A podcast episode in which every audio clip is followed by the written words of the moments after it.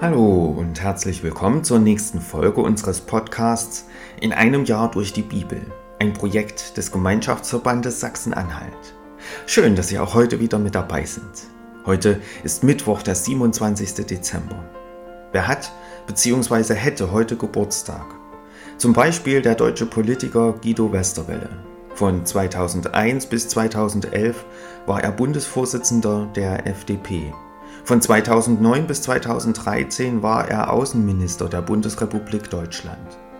Guido Westerwelle wurde am 27. Dezember 1961 geboren. Er hätte heute also seinen 62. Geburtstag.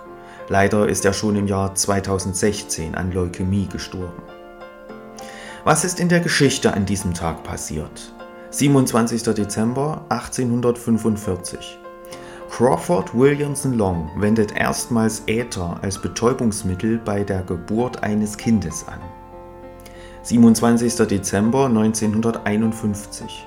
In Deutschland wird das Züchtigungsrecht von Lehrherren gegenüber Lehrlingen abgeschafft. 27. Dezember 1975. In Indien ereignet sich eines der weltweit schlimmsten Grubenunglücke.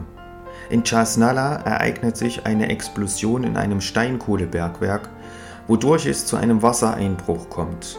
372 Bergleute verlieren ihr Leben.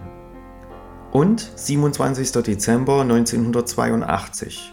Das US-Nachrichtenmagazin Time wählt den Computer zur Maschine des Jahres. Ich lese uns die Losung für den heutigen Tag vor. Sie steht bei Jesaja 44, Vers 6. Bin der Erste und ich bin der Letzte, und außer mir ist kein Gott.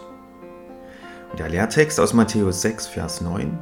Darum sollt ihr so beten, unser Vater im Himmel, dein Name werde geheiligt.